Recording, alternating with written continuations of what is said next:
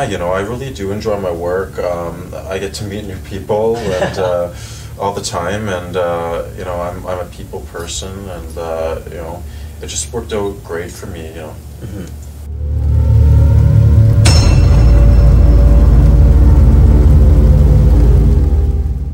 Un asesino de la época moderna que desconcertó a todo un país. ¿Hasta dónde puede llegar una persona por alcanzar la fama? Yo soy Jamaica Y yo soy Sana. y esta es otra historia. Bienvenidos.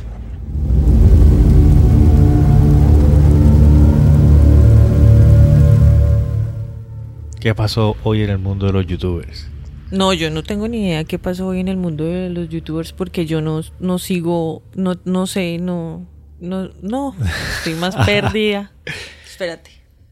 Yo te tengo un chisme de youtubers. Por si, para que veas tú que hey, toca está pendiente de las vainas que pasan. Pues sí, yo sé, pero de youtubers, no. No, es que mira, me apareció una noticia. ¿Tú sabes quién es el man este que Luisito comunica? Yo sé que él fue a Colombia, sí. Por ahí escuché, leí de que a la novia del man en Ciudad de México, como que unos manes eh, se pasaron, ¿sí me entiendes? Y la agarraron y tal. Y le dijeron cosas fuertes. Porque en, o sea, como pasándole un mensaje negativo a Luisito Comunica o No, no, no, agrediendo directamente a la persona. Ellos o sea, la, la- la agarraron las nalgas y le dijeron como que, uy, mamacita, y vainas así. la ¿sí me estaban manoseando en la calle. Sí. Y la chica, la chica creo que es youtuber también, y ella ha salido en sus redes y está diciendo que cómo es posible que eso esté pasando en Ciudad de Y México. tomó hoy día. fotos y todo eso, ¿pudo? Creo que no. Ah, parce. Pero, pero sí sale, o sea, yo alcancé a ver el video de la chica y como que diciendo lo que pasó y diciendo que hay que tocaste en la juega, que cómo es posible que no sé qué, que, o sea, esas vainas no deberían estar pasando. La Imagínate es que no debería estar pasando. Imagínate, bueno, eran muchos, me imagino. No recuerdo, o sea, no recuerdo. Si eran muchos, pues ahí sí baila porque pues las mujeres somos más fuer- somos más fuertes. Las mujeres somos fuertes, pero para muchos no, ni un hombre, si me hago entender, o sea, no es justo. Pero si eh, fuese una sola persona que la estuviera agrediendo, que la estuviera manoseando y metiéndole la mano, con que esa persona sepa unos movimientos de, defe- de defensa personal básicos, lo jode, porque lo coge de sorpresa, para empezar. El factor sorpresa. Ningún hombre se espera que una mujer coja aquí, esto, ¿cómo se llama? La palma la- arriba. Eh, la, no sé cómo se llama esa parte de ahí. La, o sea, la palma de la mano, pero la que va pegada a la muñeca. Sí, la parte de abajo de la palma de la mano. Exactamente, ahí. O sea, esto es algo que todas las mujeres deberíamos saber, que uno llega y saca esa parte y se la manda de una con toda la fuerza a la nariz y sale a correr. Sí, sí, sí, sí, cierto. Pero si ¿Ves? son muchos, no es justo. Y además es todo lo que conlleva agredir a otra persona y que sea mujer pichurrias. Yo creo que eran varios, porque sí, si hubiese sido uno solo, ella se hubiese defendido. Sí, Así estuviese acompañada. Me imagino que andaba acompañado, andaba, de pronto andaba sola, es que no me acuerdo bien. Solamente me acuerdo. usted solamente trae el chisme acá para picar la lengua y ya. Ey, sí, es que pues me, me parece jopo, eh, sea o no sea youtuber la hembra, esas vainas no deberían pasar, marica. Claro que no, no deberían.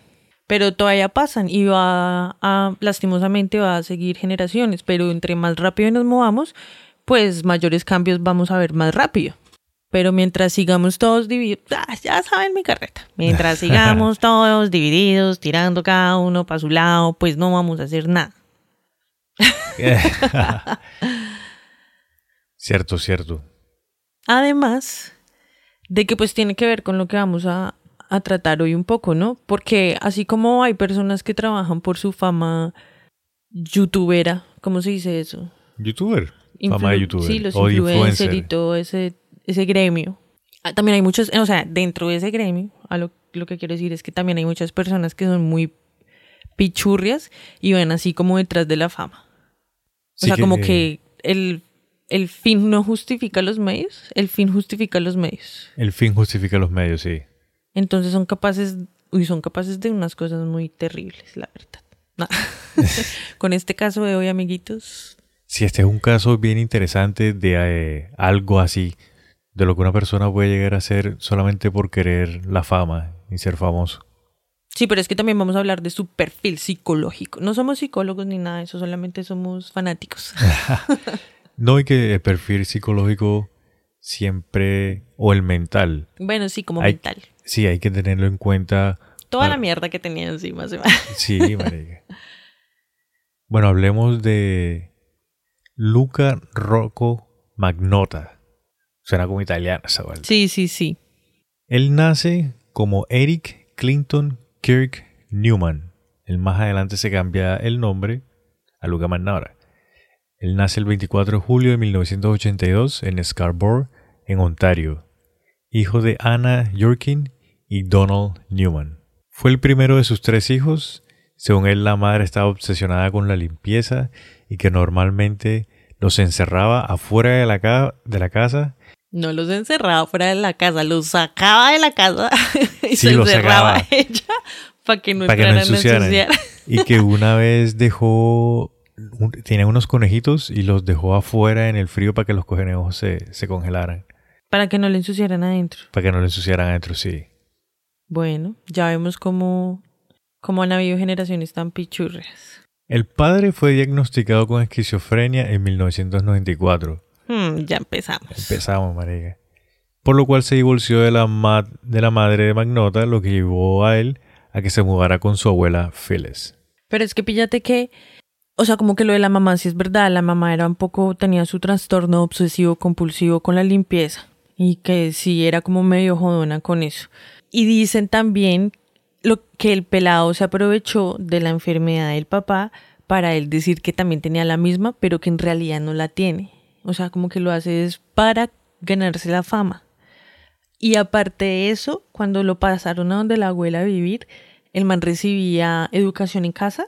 Sí, sí. Imagínate en esa época, en 1980 y péguele, educación en casa no era muy recomendable, marica. ¿O sí? Ah, Pero no, yo creo que en los ochentas, sí, en los ochentas y en los noventas sí ya empieza a mejorar mucho la cosa.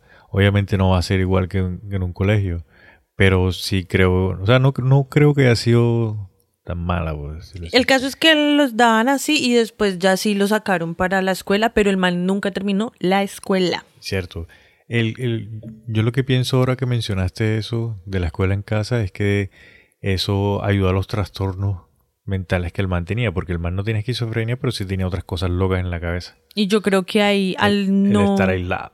Sí, exacto. Eso iba a decir. El estar aislado y, y el no tener contacto con, con otra gente y ver qué es lo normal, entre comillas. Sí. Abro comillas, normal, cierro comillas.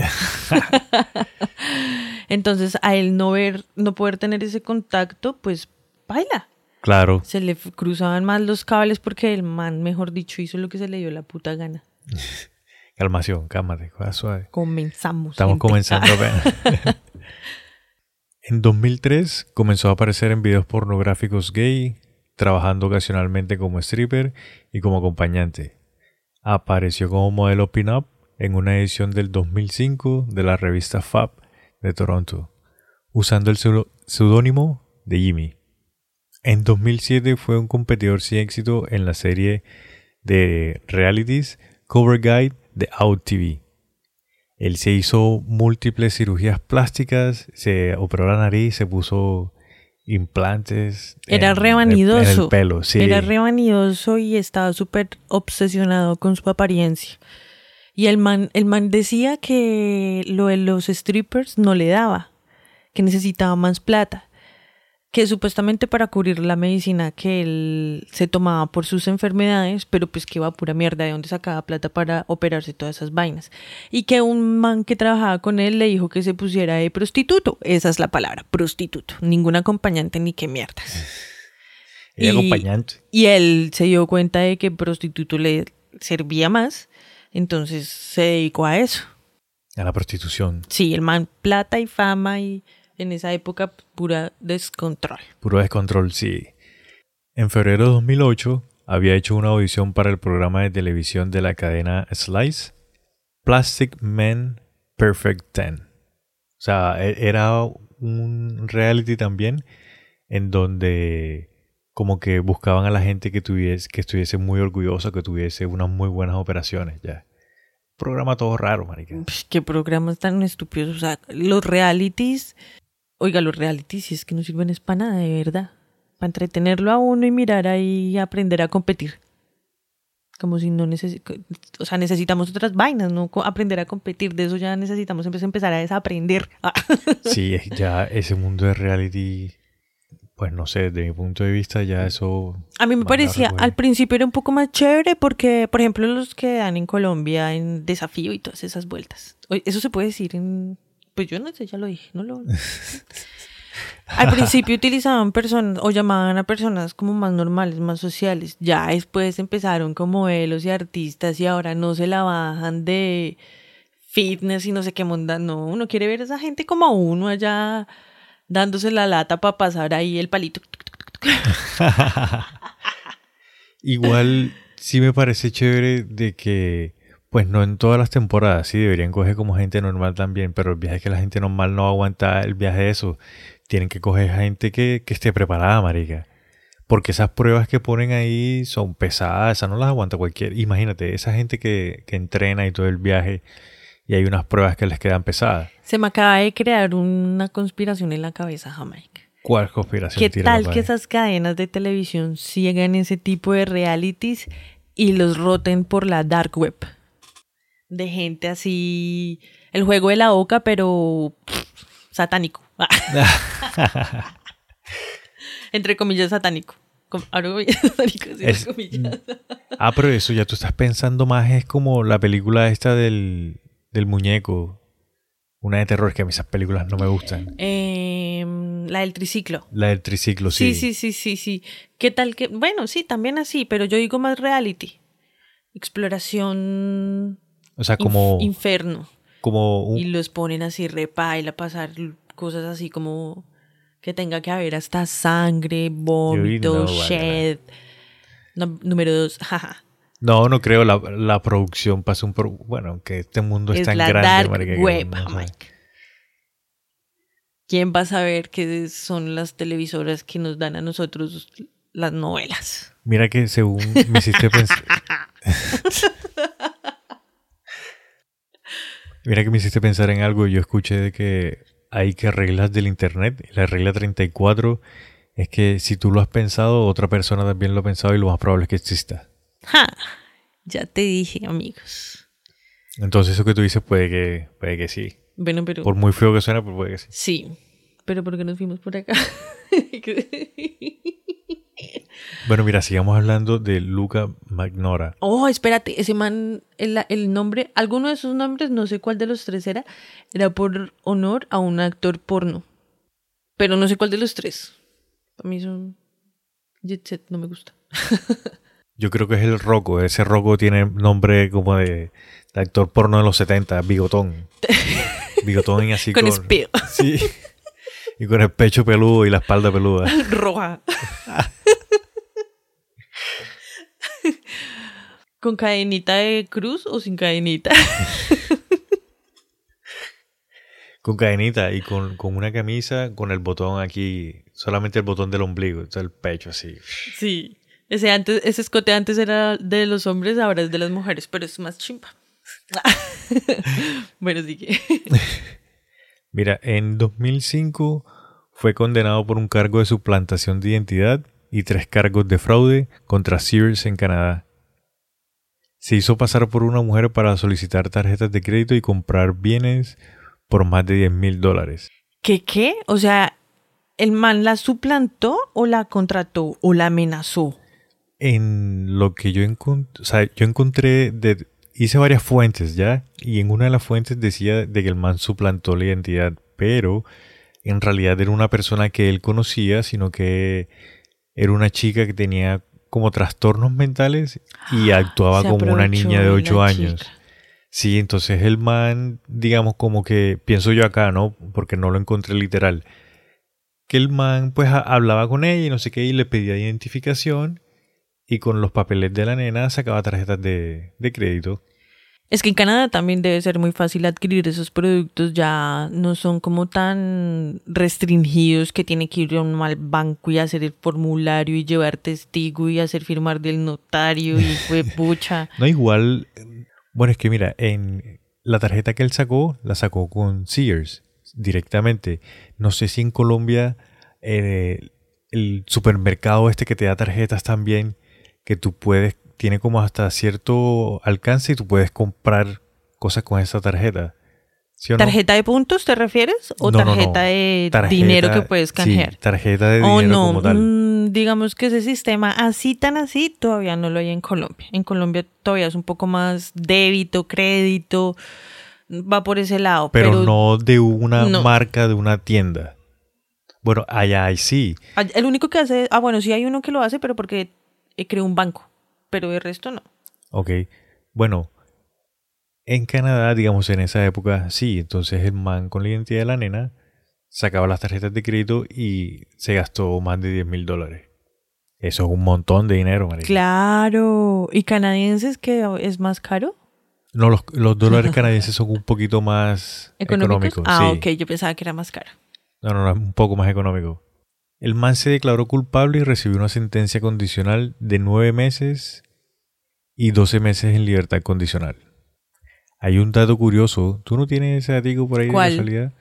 De que el man abusó sexualmente a la chica esta y Sí. grabó un vi- el video y lo Ay. montó, lo- todo lo que él grababa lo montaba en, en YouTube. ¿En YouTube? Sí, Ah, bueno, claro, lo que pasa es que en esa época los controles no eran tan fuertes. Ahora es que ya se pasan es para el otro lado. Sí, porque ya en esta época hay mucho algoritmo y mucha maricada. Y antes era más difícil arriar a esa gente que salía con ese tipo de contenido. Sí, Uy, no, pero qué piltrafa tan grande ese man, parce, hacer eso. y al man, bueno, y a él lo, digamos, eso no fue uno de los cargos que presentaron cuando le dieron los nueve meses de cárcel y 12 condicionales. Ese cargo fue, o sea, no, no, no hablaron de eso. Sí, Entonces, al no hablar de eso, más adelante una persona que analiza el caso, un psicólogo, el man comenta de que esta fue una de las cosas que hizo que el man como que le hiciera un clic en la cabeza, porque digamos que ya se sentía con más poder. Porque mira cómo se pudo aprovechar de, de esa mujer sí. y no le hicieron nada. Y todo lo que hizo, o sea, el man también la tenía calculada, ¿no? Programada. Como hago esto y esto y esto. No creo que eso haya sido ocasional, porque no le hubiera salido tan bien fijo. Exacto, sí, el man tuvo que haber planeado la cosa con, con tiempo. El 12 de agosto de 2006 es cuando legalmente se cambia el nombre a Luca Rocco Magnora. De Eric Clinton a Luca Rocco. Sí. En marzo de 2007 se declaró en bancarrota porque tenía 17 mil dólares en deuda Empezó bien Don Magnota. ja. y ya se liberó totalmente de eso en diciembre de 2007. O sea, el mismo año se declaró en bancarrota y el mismo año se pagó la deuda, pues. Sí, porque al declararse en bancarrota creo que el valor baja como en un 90%, un 80%, una cuestión así, y tú cuadras unos pagos bien poquitos y ya y sales No, de eso breve. rápido. Sí.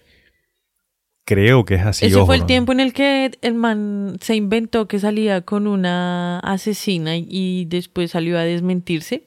Esa fue la misma época, efectivamente. Sí, sí, sí, tienes toda la razón. El man creó, se puso a crear páginas de Facebook. man. Tenía la de perfiles Sí, tenía una cantidad de perfiles. para seguirse y hablarse en sus Entre- fotos que montaba.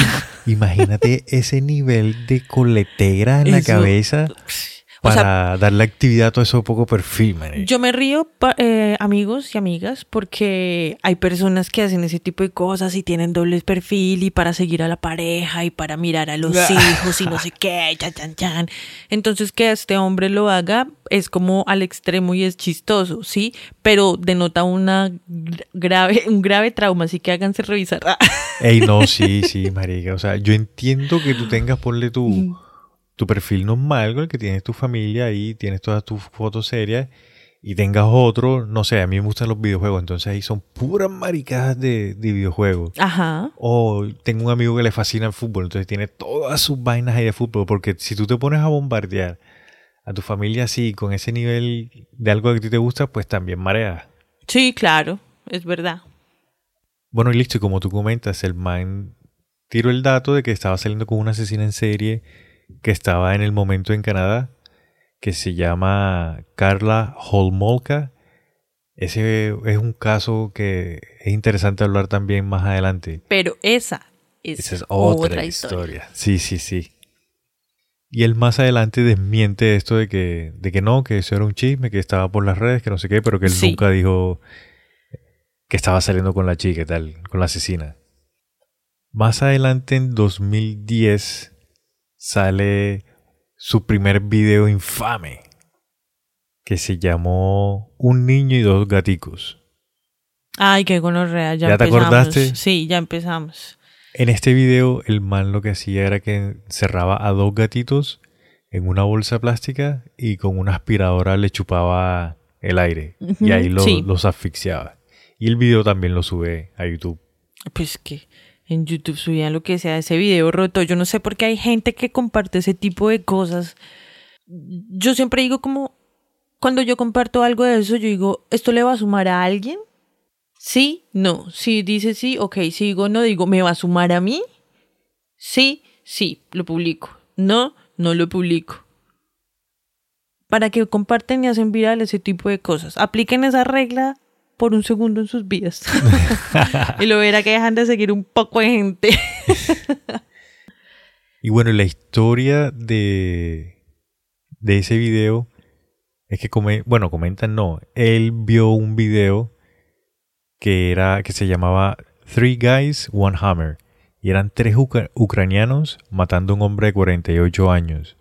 El video es súper, súper gráfico y explícito y es real. Ya están los tres manes, le ponen una bolsa al tipo en la cabeza y le empiezan a dar martillazos, marica, y a matarlo. Bam, bam, bam, bam, bam. Creo que también con un destornillador lo chuzaban, pero no a, a perforarlo, ¿o sí, en los ojos. Sí, con el destornillador le puñalaron el ojo y más adelante muestran en el video que con puñales le están apuñalando así el estómago y le siguen dando con, con martillo.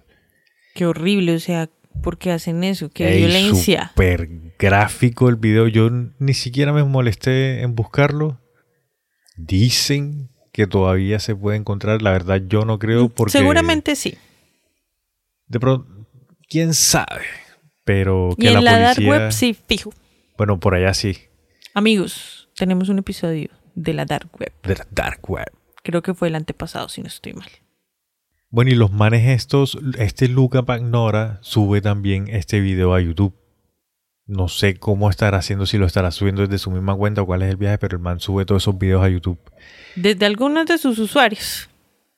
Y a estos tipos, a los ucranianos, pues cuando salió el video la gente como que se revolucionó, no sé qué, y a los manes los capturaron porque los manes como que venían matando a gente, pero e- ese fue el único video que hicieron, pero como que venían matando a más personas de la misma manera. ¿Quién? No tengo información si por qué mataban a la gente. Magnota viaje. Challenge. Fijo. O sea, los ucranianos estaban matando gente en Ucrania. O sea, eran una banda de manes matando gente en Ucrania. Porque sí. Sí, por- o sea, quién sabe. Mafia, en la misma plata. época? ¿Me estás Sí, diciendo? sí, sí, Ok, en la misma listo. época. Y de esos asesinatos que esos manes estaban haciendo, grabaron uno. Que es el que Luca Manota vio y subió a la internet. Ya. Ok.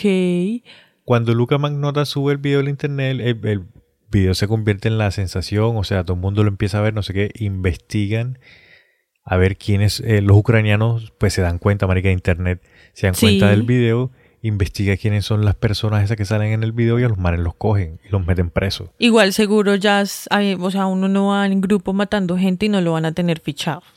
A alguno, a alguna pista, a algo, obviamente. Sí, o de pronto eran eh, ex, ex convictos o ya habían estado presos por alguna otra maricada y tenían los récords y También. los cogieron.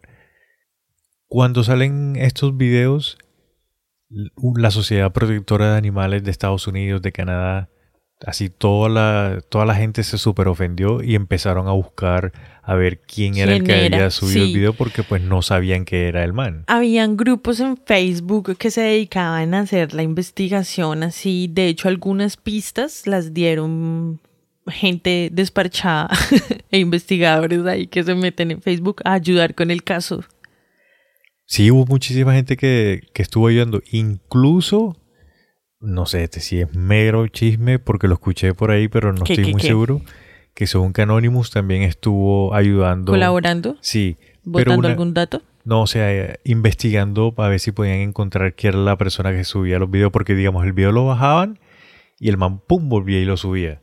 Como tenía tantas cuentas, marica. Sí, sí, Y sí. lo otro es que el man, pues como tiene papeles canadienses, el man es canadiense, pues el man viajaba mucho y el man viajaba mucho a Europa. Entonces de Canadá a Europa, de Europa a Canadá. que El man viajaba mucho, entonces eso era más difícil de que pudieran saber quién era ya. Estaba en constante movimiento de, de como de límites de donde cada quien puede buscar y seguir Sí. información. Bueno, y ahora ya viene el caso fuerte por el cual el man se hizo, digamos que, entre comillas, famoso, porque a la final eso era lo que él quería y lo que todo este tipo de videos y todo lo que hacía era para obtener fama. Entonces ya vemos lo, vamos a hablar de lo que hizo pum. No, o sea, con, cuando el man ya empieza a meterse con animalitos, ahí ya pierde conmigo. No, obvio, ahí muchísima gente se le fue encima porque, marica, o sea, qué hijo de puta. No, parce, o sea, es que eso ya es muy desquiciado. Mira, de la persona a la que Qué vamos a- miedo. Qué miedo encontrarse un man de esos así en la calle. Porque esos locos no tienen miedo a nada, no le comen a nada. Mira lo que hizo, sigue, sigue contando. Ah.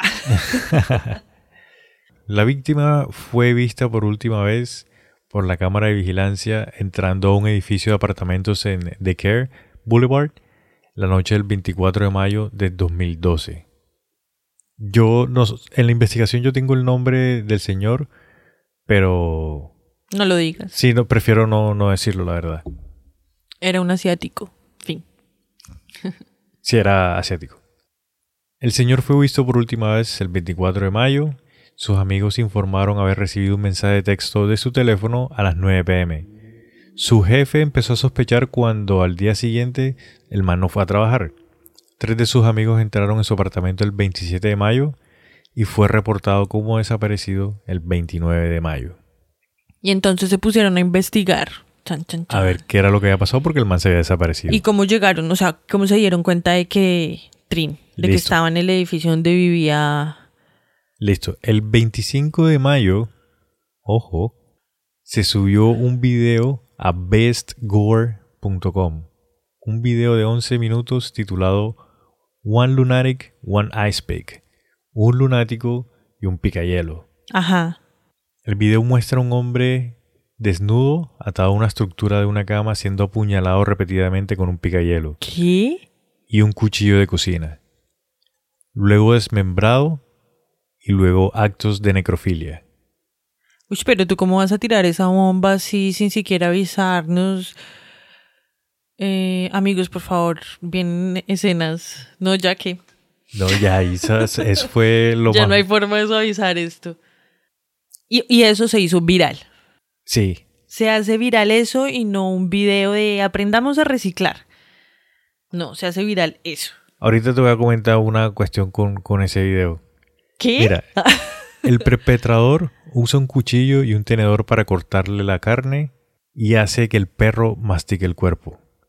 Durante el video, la canción New Order de 1987, True Faith, suena de fondo, y un póster de la película Casablanca de 1942 es visible en la pared. Sí, ese mal había salido en varios de sus contenidos. O sea, no sé ni cómo insultarlo. No es que eso es, de lo tan puta que fue. eso es contenido gore. Lo que yo te comentaba, me acordé ahorita, en el capítulo de, de la Deep Web, este tipo de cosas se puede conseguir en la internet normal, marica. Son cosas súper, hiper, mega Pues sí, gráficas. pero ¿por qué? Pues porque la gente está loca, marica. Ah, ok, entonces no sé cómo insultarlo. Porque hay gente que ve eso. Ah, Igual muchas de esas cosas que se ven en las páginas es difícil identificar si son reales, reales o si son actuadas. sí, también es verdad. Porque también les ponen muchos efectos y las iluminaciones no son tan perfectas ni nada de eso. Entonces también pueden jugar con la ilusión. Sí. Las autoridades canadienses obtuvieron una versión más extensa del video y dijeron que es posible que se haya realizado canibalismo. O sea que parece que en esa versión más larga el man se come a, Es que al hombre este. O sea, el man cogió y editó el video y creo que le puso la canción, porque la canción no estaba de fondo. Y cuando los policías llegaron y encontraron sus cosas, lograron ver el video completo, sin la música, o sea, el video en, en- el video ahí, Sí. y que el video duraba más tiempo y lo vieron todo, pero jamás publicaron los como que el informe de lo que escucharon ni nada de eso. O sea, se reservaron los comentarios. Mejor, sí. Los materiales que promovía en el video aparecieron en línea 10 días antes que ocurriera el asesinato. Varias horas después de asesinar a este hombre, Magnota reservó un boleto de ida y vuelta de Montreal a París, usando un pasaporte con su propio nombre. O sea, fue con su propio nombre real, pero el primero o el segundo. El de Luca Magnota, porque Ah, ya ok. ese es su nombre legal. Mm. El 26 de mayo de 2012, un abogado de Montana intentó denunciar el video a la policía de Toronto, el alguacil local y a la Oficina Federal de Investigaciones, pero los funcionarios desestimaron el informe. ¿Por qué? Ah. ¿Cómo así? De pronto en el momento no pensaron que fuese algo tan delicado, por lo que te digo, a veces, Era es, un presunto. a veces es difícil diferenciar en este tipo de páginas Ajá. que, que, que es verdad y que es mentira, pienso yo, ¿no? Ok, Ojo. te la compro. Los espectadores de Best Gore también intentaron denunciar el video. Posteriormente la policía confirmó de que era auténtico e identificó a la víctima, un hombre asiático con las mismas personas cuyas partes del cuerpo fueron enviadas a Ottawa. ¿Qué? ¿Qué? ¿Envió sus partes? Sí, pilla. A las 11 de la mañana ¿Quién del, era? ¿William Wallace? a las 11 de la mañana del 29 de mayo se entregó en la sede nacional del Partido Conservador de Canadá un paquete que contenía un pie izquierdo. El paquete estaba manchado de sangre, olía mal y estaba marcado con el símbolo de un corazón rojo. Otro paquete que contenía una mano izquierda fue inte- interceptado en una instalación de procesamiento de correos en Canadá, que iba dirigido al Partido Liberal. ¿Y cuál, el, qué excusa tenía? O sea, ¿cuál fue su... ¿Qué dijo? Ah, La que no hemos terminado, mira. es que, o sea, ¿qué? ¿Por qué hacen esas cosas? Ey, ¿En re loco, marica. Estamos en la Edad Media, entonces. Re loco. Un conserje descubrió un torso en descomposición dentro de una maleta dejado en un montón de basura en el callejón detrás de un edificio de apartamentos, en el área de Snowdown, en Montreal. Vio la maleta por primera vez el 25 de mayo, pero no la recogió debido a la gran cantidad de basura. O sea, ese día estaban full y el man dijo que no, la voy a pillar después. Después de registrar la escena, la policía recuperó restos humanos, ropa ensangrentada, documentos que identificaban al sospechoso, así como objetos afilados y contundentes, en el callejón. Las imágenes de la cámara de vigilancia dentro del edificio mostraban a un sospechoso sacando numerosas bolsas de basura, y las imágenes coincidían con el sospechoso que fue capturado en video en la oficina de correos en Côte de Negs. Pero mira que yo tenía entendido que el conserje si se pilla la maleta porque huele hediondo y porque está llena de gusanos. Amigos, amigas, no sé si ustedes se han dado cuenta de que los gusanos que salen cuando la carne está en descomposición, ese tipo de gusanos, los blanquitos. Los blanquitos, o sea que tú los conoces y todo. Sí, claro, por experimentos y cosas así. Ya, Lo que pasa es que hay una teoría que dice que el, el gusano sale de la carne en descomposición y hay otra teoría que dice que pues algún bicho se lo implanta. Oh, ok. Entonces estás pillando. O esos son características que tú has conocido en tus anteriores asesinatos y no me había comentado. ¿Qué te pasa? Asesinatos de mosquitos. A las 11 y 33 pm, la policía registró el apartamento que Magnota alquilaba en The Carrier Boulevard. Se había mudado ahí hace cuatro meses y el alquiler estaba pagado hasta el primero de junio. El apartamento había sido vaciado en su mayor parte antes de que él se fuera. O sea que el man ya sabía cómo Sí, era la vuelta. claro, él ya tenía todo listo. Siempre premedita todo. Claro. Encontraron sangre en diferentes artículos, incluyendo el colchón, el refrigerador, la mesa y la bañera. Y había un mensaje que estaba escrito en, en un espejo que decía, si no te gusta el reflejo, no te mires en el espejo, no me importa.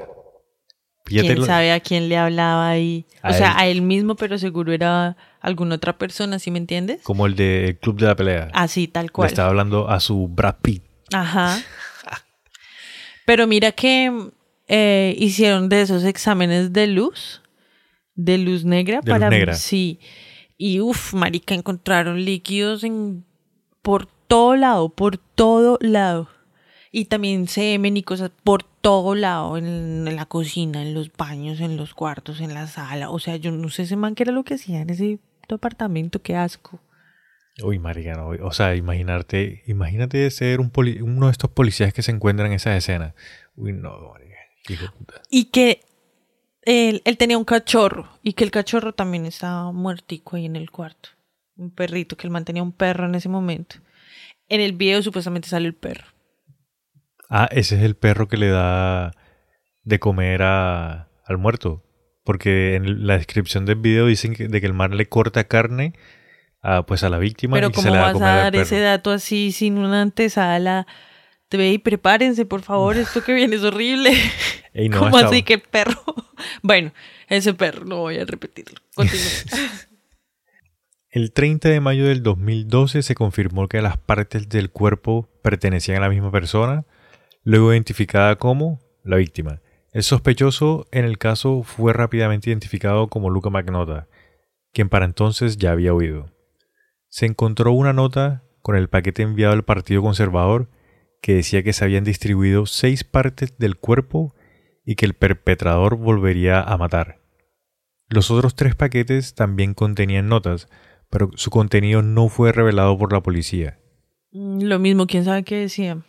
La policía no lo hizo para evitar para evitar delitos de imitación. O sea, hay gente que cuando hay un asesino en serie como que se aprovecha de eso Pues y asesina también. O sea, no solamente esta persona está re loca y hizo todo este tipo de cosas solamente por la fama y por ser reconocido y por su tema friki mental, sino que tienen fanaticada. Él está en una cárcel en algún lado por allá en el norte y eh, recibe visitas, eh, le mandan cartas, les mandan cosas, como toma recuerditos, ¿sí me entiendes? O sea, como si fuera de verdad, mejor dicho, mi santidad el Papa, pues. Eh, Eso sí, yo lo escuché también, pero según lo que yo tengo entendido, eh, eso como que sucedió después de que ya lo, lo capturaron y no sé qué, y lo procesaron y lo dejaron Ya Preso. pasó de moda. No, como que en ese momento tú sabes que hubo como que un boom que la, pues las mujeres más que todo empezaron, o no, un boom social cultural de que la gente empezó a, a gustar los asesinos en serie y todo ese tema y no sé qué. Y eso hubo una época en la que a los asesinos en serie, no solamente a esta persona, sino a otros, hay mujeres atrás del man y lo visitan. Y, incluso hay uno que se casó estando preso, marica. Ese man se casó estando preso Ah, este con man- otro man ah, mira, ese que no me lo también está recluido por lo mismo, por asesino. Ah, sí, mira, ese no me lo sabía. Bueno, está- Ah, está- amiguitos, chismes. El 5 de junio del 2012 se entregó un paquete que contenía un pie derecho al St. George School y otro paquete que contenía una mano derecha al Falls Creek Elementary School en Vancouver. Se confirmó que ambos paquetes fueron enviados desde Montreal. El 13 de junio, las cuatro extremidades y el torso se compararon con el de la víctima usando muestras de ADN de su familia. El 1 de julio, su cabeza fue recuperado del borde de un pequeño lago en el parque Angrion en Montreal, luego de que la policía recibiera un aviso anónimo. Esa el de la cabeza, marica, yo creo que de pronto alguien estaba por ahí pescando o quién sabe haciendo qué. y enco- ¡ey! Me encontré una cabeza. Imagínate. man. Pues sí, obvio, imagínate. O de pronto ah, la habían tirado a algún río, píllate esta. Y como era al lado de un lago, habían gavioticas. Y se la habían sacado para picoteársela. Y que escena bien fea, porque esas gaviotas son. Ey, las gaviotas son un peligro. Para mí esa escena no es fea porque yo crecí al lado de un, de un río que se le dice caño. Sí. Entonces, en ese caño, cuando no llueve, se seca. sí, Entonces, lastimosamente hay perros sí. Y que los- envenenan o que se mueren o que pues llegan ahí a morirse y quedan muertos al lado del caño. Uy, qué bueno, re. Y tú pasas por el lado porque tienes que pasar por el lado para salir a la avenida y eh, el chulo se está comiendo al cadáver Uy, yo nunca he visto una vuelta de o de ratas. Uy, no. No, amigos, ¿usted con quién cree que es que está hablando? ¿Usted no sabe quién soy yo? Entonces, para mí, montarme en ese patín, y para nadie, porque ya los contaminé a todos con mi imagen. Uy, remacha. Todos van a todos deben estar diciendo, Sana, puta, ¿qué? Es Los que están almorzando. Un saludo, amigos. Espero que disfruten su almuerzo.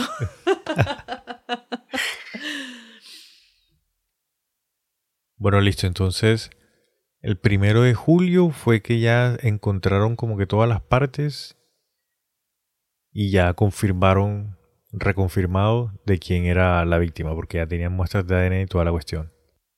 Pero igual ahí todavía no lo habían cogido. Ahí simplemente estaban apareciendo las partes de los cuerpos. Correcto, sí, ahí estábamos comentando que estaban apareciendo las partes de los cuerpos. Entonces, el servicio de la policía de la Ville de Montreal emitió una orden de arresto contra Magnota. Luego la policía montada de Canadá actualizó una orden de arresto en todo Canadá.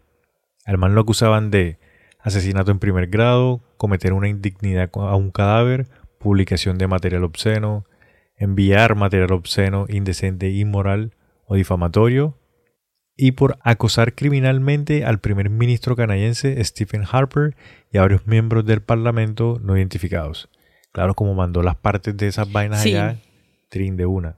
Además de que no te metas con los políticos ni nada de eso, porque se te vienen con toda de una. Y de todos los partidos, o sea, todos se unen para eliminar a un objetivo. Claro, y es que man atacó a los dos partidos, marica. El 25 de mayo reservó un boleto de ida y vuelta de Montreal a París, usando el pasaporte con su propio nombre, como ya había mencionado. Después de su llegada a Francia, la señal de su teléfono celular fue rastreada a un hotel en Bagnolet, pero ya se había ido cuando la policía llegó. Le estuvieran haciendo como la persecucioncita. Porque Sí. es que al man ya le habían sacado citación de citación o cinta roja o carta roja de la Interpol. Bueno, el man ya estaba internationality. Sí, el 31 de mayo del 2012 es cuando la Interpol ya emite la notificación roja. Y ahí es cuando en Ah, cualquier país Sí. que haga parte de que haga parte ahí de eso al man lo capturan Ajá. que no sé cómo funciona o sea yo sé que la notificación roja es para ciertos países eh, digamos Colombia está hay todos los de Sudamérica están metidos en eso pero no sé cómo se llama esa cuestión Ah, y cuando lo encontraron allá, ¿qué, qué encontraron? O sea, ¿lo encontraron? Ah, sí, fin. Gracias, amiguitos. El 4 de junio del 2012, Magnota fue detenido por la policía de Berlín en un cibercafé mientras leía las noticias sobre sí mismo. Intentó dar nombres falsos antes de admitir de quién era, y la identidad fue confirmada por huellas dactilares. es que un man, el man se mete en un café internet, ¿sí? Sí, Y un man se dio cuenta de que él estaba buscándose en la lista del Interpol. Estaba buscando las fotos que tenían de él, algo así. Como que el que estaba al lado, todo chismoso. sí. Y fue y dijo y avisó como acá hay un man sospechoso que no sé qué, que sí sé más. Y ahí fue que Trin lo cogieron en un café. Y el otro todo, no, no soy yo. No. Ah. Con la foto se puede dar el nombre que sea que ya está más que caído. sí. El 5 de junio del 2012 compareció ante un tribunal en Berlín. Según funcionarios alemanes, no se opuso a la extradición y habían pruebas suficientes para mantenerlo bajo custodia hasta la extradición. y él accedió a un proceso simplificado. O sea, ya el man estaba caído y dijo como que, bueno, ya me cogieron suerte. Sí. ¿Le, organiza- le organizaron un- una extradición? No. Como, sí, una extradición. Sí, una extradición al man lo o sea, todo fue como muy caleto. Para no alborotar el avispero, ni llamar a la policía, ni nada, digo, a la prensa, ni nada de eso. Todo fue así como muy reservadito. Hay foticos y eso, pero no fue el gran show. Mediático me refiero. Mira que eh, la, la víctima, como habíamos mencionado, era asiático y era chino. Entonces, ese era, él era la segunda víctima de ese país de ese Oh, año. Sí, sí, sí. O sea, el Ellos segundo. alegaron racismo y tal. Sí, entonces el primer ministro, pues el man tuvo que hablar con el presidente de China y pues pedirle disculpas y no sé qué, condolencias y toda la vuelta y tal, para como que la vaina no, no subiera más. Sí, si no se subiera de tono, porque pues a la final no era culpa de él. eh, No eres tú, soy yo. El 6 de junio, la familia llegó al aeropuerto de Trudeau en Montreal. La Asociación de Académicos y Estudiantes Chinos de la Universidad de Concordia hicieron un fondo para sufragar los gastos incurridos por la familia. La Universidad de Concordia, Antioquia. Tenía que decirlo, lo siento. Y en la universidad hicieron un, un premio con el nombre del man. Pero igual eso no fue, eso no fue suficiente. La familia dijo que eso no fue suficiente, que, pero que pues gracias. Ah, Sí, obvio, o sea, es que eso nunca te va a devolver lo que te quitaron, Sí. pero pues es una forma de, pues sí, marica, Ajá. sorry. El 18 de junio del 2012, Magnota fue entregado a las autoridades canadienses en Berlín. Fue puesto en confinamiento solitario en el centro de detención. El 11 de julio, el cuerpo de la víctima fue incinerado y sus cenizas fueron enterradas el 26 de julio en el cementerio Notre-Dame de Nex, en Montreal. El 16 de julio, la policía de Edmonton eh, acusó al propietario de Betts Gore, Mark Marek, de corromper la moral pública, un cargo de obscenidad que rara vez se usa, por alo- alojar el video One Lunatic, One Iceberg. ¿Y lo multaron o algo así? No se sabe. Marek cambió su declaración a culpabilidad y le dieron cárcel, marica. Y al man lo encarcelaron seis meses, pero después el man cuadró de que le dieran arresto domiciliario y el man terminó preso en, en su casa por lo que había hecho. Ah, ok. Pero igual le tocó pagar, me imagino que un buen platanal. Sí, claro, también. Porque Pues es que- ojalá, pues ojalá. Sí, es que en Canadá ellos son muy estrictos con ese tipo de cosas ya y el hecho de que el man haya tenido ese video en su página, pues ya eso es problema, marica. Y me parece bueno, la verdad. Sí, claro. Pero lo que yo te comentaba, se demoraron un poco al principio porque tienen que determinar si es real, si no es real, porque tú sabes que hay gente que también le gusta joder y molestar Además a la de policía. que fue hace poco. En el 2012, marica, eso Pues- no, no fue hace mucho, 10 Y años. en- eh, o sea, en el 2012 el Photoshop estaba a flor de piel. Claro, ella en el 2012 ya habían cosas Eso. buenas por ahí. Había- ya teníamos buena tecnología, claro. Pues no se compara con lo que hay hoy ni nada de eso. Pero obviamente para el momento, pues sí. Sí. Además lo coge, lo meten en el proceso, no sé qué, lo- los cargos que le habían imputado.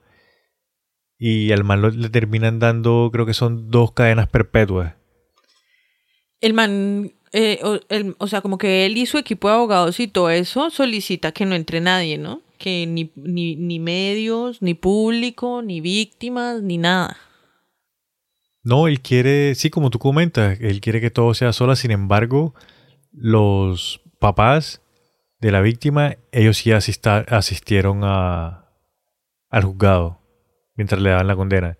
En Canadá, como ellos no tienen pena de muerte, por eso fue que al man le dieron dos cadenas perpetuas. Y el man no tiene derecho a, a una apelación. Lo otro también es que durante el- el juzgado que le hicieron, El proceso. el proceso sí correcto, los abogados no estaban demostrando, no estaban intentando demostrar su culpabilidad, porque el man había admitido de que sí, que él era culpable. No, pues verás, si no, ja. Los abogados lo que estaban intentando era demostrar que si él era como consciente de las acciones que estaba tomando en, en esos momentos. Ya era, Sí. fue una cuestión más psicológica. Ahí sacó a relucir los genes, ¿cómo es que se dice? Del padre, Los genes del padre, sí. Todas esas enfermedades mentales. paternales. Sí, Ah, en este caso. Bueno, pero ponle cuidado. Lo primero es que no se nos vaya a olvidar contarle a nuestros amigos para que sepan porque cómo se conocieron la víctima y este esta pichurria de man. Ah, ok, yo eh, no sé, marica, la verdad no sé. ¿No sabes? No, bueno, no hay- yo tengo dos versiones. Una versión es de que eh, Magnota había puesto en internet un aviso de que quería pues alguien con quien comerse o algo así. Entonces él había salido. Y otra versión dice que ellos estaban saliendo, que ya llevaban un tiempito saliendo y que pues se iban a ver. Ah, mira, no, la verdad no sabía. Sí, no bueno, idea. eso por un lado. Por otro lado, en el juicio al papá le da un patatús. Y, a e- y el magnota pues dicen que también le da así como el yello, pero quién sabe si estaba fingiendo o si era de verdad. Bueno, es que durante, yo escuché eso también, me hiciste recordar. Durante el proceso, o sea, no fue, ponle tú, un solo día, fueron varios días. Entonces, durante esos varios días que estaban en, como en procesamiento y en los juzgados y toda esa vuelta, que al papá efectivamente de la víctima le dio un patatús y que otro día a, a Luca también como que le estaban leyendo la- la- los cargos y todas esas cuestiones Sí, y el sí, man sí. también no aguantó Como te vas a pudrir en el infierno, careverga, porque uy. Y el jurado, yes, yes. Ah. Bueno, y ahí le dio a él. Sí, pero igual, pues el man se recupera y el man está preso todavía. Y igual al principio él se estaba declarando, o sea, como que él sí sacó a relucir sus genes, pero después se negó, ¿no? O sea, como que dijo, ah, no, mentira, no, no, yo no estoy enfermo. Como que los, los abogados le habían dicho que, que dijera que, que no, que mejor que no estaba enfermo, ¿no? O eso me lo soñé. Ah. La verdad no recuerdo esa parte. Yo sí sé es que uno de los abogados renunció porque no le gustaba cómo estaban llevando el caso. Y el man dijo como que no, hasta aquí, no voy más. La otra es que también decía que él lo hacía en el momento en el que se declara inocente y que es una víctima. Que por supuesto, un- ¿por qué? Porque un supuesto tal Manny lo estaba mm, como que él era el que hacía y lo controlaba supuestamente, lo Que lo in- amenazaba lo para que hiciera todo lo que hacía. Pero entonces nunca encontraron ninguna prueba de tal man y entonces dicen que seguro era uno de los personajes que el man se creaba porque era esquizofrénicos. Sí, Exacto. Entonces que, que, que, que si era verdad o no era verdad que tal man existe. Pero la mamá dice que ese tal Manny sí existía. Que ella tiene como que conocimiento, o sea que él le había contado a ella que sí había un hombre que lo estaba extorsionando. Y que en los primeros videos de los gaticos sí. hay un video que salen tres manos, que supuestamente el esa, ese era Manny, que en ese video esa mano era de él. De- y, pero entonces Manny, ay, es que no te sabes esa historia. No me la sabía, marica. Manny es un personaje de, creo que una escena de Casablanca, porque el man le gustaba, por eso era que tenía ese afiche. El afiche. O de alguna serie, ay amiguitos, perdón. de una serie que le gustaba mucho y que había un personaje que se llamaba Manny. Ah, mira. Entonces que por eso él decía que su tal Manny. Y todo eso fue en las alegaciones que él tuvo durante el, el proceso. Instinto básico, instinto básico. Bajos, Bajos instintos. instintos. Leí la traducción, qué boleta. instinto básico, coño. instinto... Ah, bueno, ya. ok, entonces el personaje de Manny no era de Casablanca, sino de Bajos Instintos. Ajá, ajá. Ah, mira. Pero el man sí le gustaba mucho la película esa. Dicen que el man la repetía bastante, por eso tenía el afiche. Y de todas formas, pues, o sea, hasta ahora no se sabe si en realidad él estaba fingiendo todas esas enfermedades. Yo creo que sí las tiene. Por eso es que también todo, todo eso de crear los personajes, tomarse el tiempo y meterle a cada uno nombres y como personalidades para responder desde el personaje a su publicación y ta, ta, ta.